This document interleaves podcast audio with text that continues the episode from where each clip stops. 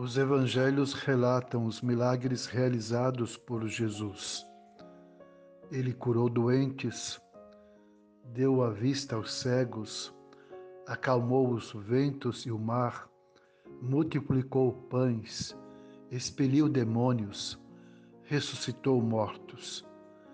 Jesus, o Cordeiro de Deus que tira o pecado do mundo, nos trouxe salvação.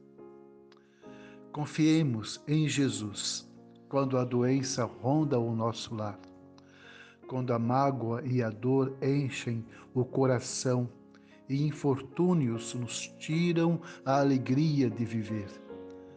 Lembremos sempre que somos guardados pelo poder de Deus. 1 Pedro, capítulo 1, verso 5.